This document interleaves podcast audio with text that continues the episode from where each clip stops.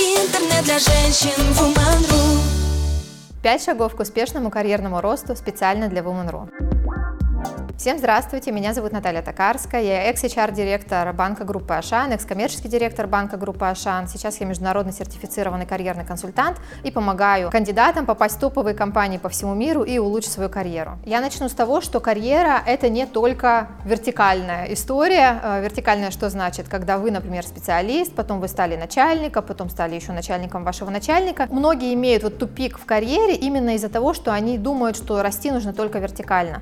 На самом деле карьера карьера бывает еще и горизонтальная. Карьера это еще и экспертная карьера. Есть у нас релокационная карьера. Теперь что в любом случае нужно делать для того, чтобы любой тип карьеры у вас реализовался? Какие пять ключей у нас к успеху? Первый – это использовать возможности. Это я не устаю просто повторять. Очень много сотрудников не получают повышения, потому что они отказываются от возможностей, которые просто лежат у них перед глазами. Что это значит? Когда вам предлагают какой-то проект или предлагают поучаствовать поучаствовать в какой-то инициативе, пойти обучить сотрудников, пойти выступить, высказаться как-то с коллегами. Очень многие включают фразу, как «зачем мне это над?», «кто мне за это заплатит?», «почему у меня увеличиваются а, обязанности, но мне за это не платят?». Хотя на самом деле, если вы будете сначала использовать эти возможности, вас будут воспринимать как лояльного сотрудника и как того, кто а, готов идти дальше. И это один из поводов начальнику вас повысить. Следующий пункт, второй. Неправильная установка портит карьеру. Сначала сначала я беру, потом я даю. Она связана с тем, что я только что говорила. Это когда сначала мы хотим, чтобы нам повысили зарплату, а потом я начинаю совершать какие-то действия. Сначала меня повысьте, а потом я буду дополнительно делать еще вот этот отчет, например. И это поведение очень негативно воспринимается руководителями, поэтому если вы хотите получать повышение, то я советую уже начинать действовать так, как будто бы вы в новой позиции. Вот хотите стать, например, руководителем, вы можете уже начинать как-то принимать участие в подборе команды, как-то помогать обучать, быть наставником, и тогда вы будете очень сильно выделяться. Нужно изменить установку вот в голове, что сначала я даю, потом я беру, потом за это всегда вознаграждается. Третий важный ключ к успешной карьере – это такое поведение, которое называется «я приношу решения, а не приношу проблемы». Это одно из ключевых вообще поведений, которые могут э, вам набрать дополнительных баллов перед вашим руководителем. Что это значит? Вспомните какую-то ситуацию, когда вы сталкиваетесь, у вас какой-то проект или вам что-то нужно сделать, и вы не можете продвинуться дальше, потому что где-то какой-то, ну, затык назовем это. Что вы делаете? Вы приходите к руководителю и говорите, я не могу продвинуться дальше, потому что, и называете это.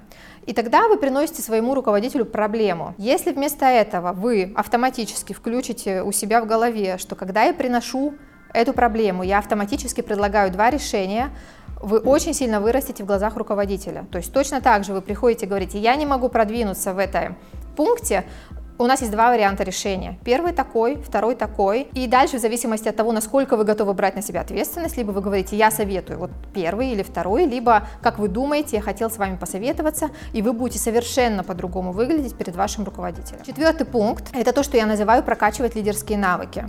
Почему очень многие сотрудники могут очень классно работать, быть прекрасными бухгалтерами, прекрасными какие-то, я не знаю, там, операторами, специалистами, маркетологами, но их не повышают? Очень часто это потому, что вы высший состав не видит вас развитых лидерских навыков. То есть все хорошо, все прекрасно, но не может вести за собой людей. Что значит лидерские навыки и как они прокачиваются? Я об этом говорила вот в одном из пунктов.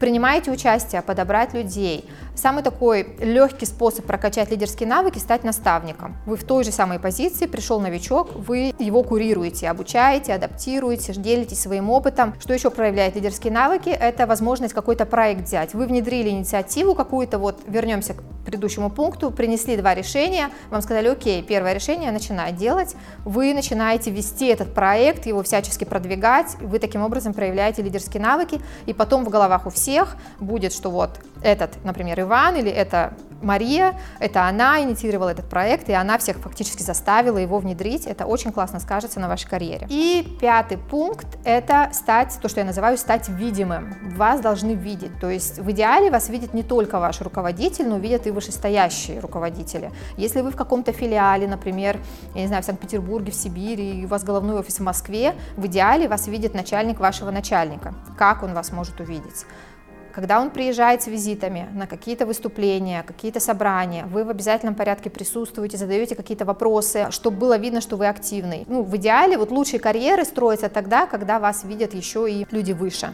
Это то, что мы называем иметь спонсоров в карьере, поэтому получайте таких спонсоров. Всем желаю успешной карьеры, повышений, увеличения зарплаты и до новых встреч. С вами была Наталья Такарская, специально для Woman.ru. Интернет для женщин Woman.ru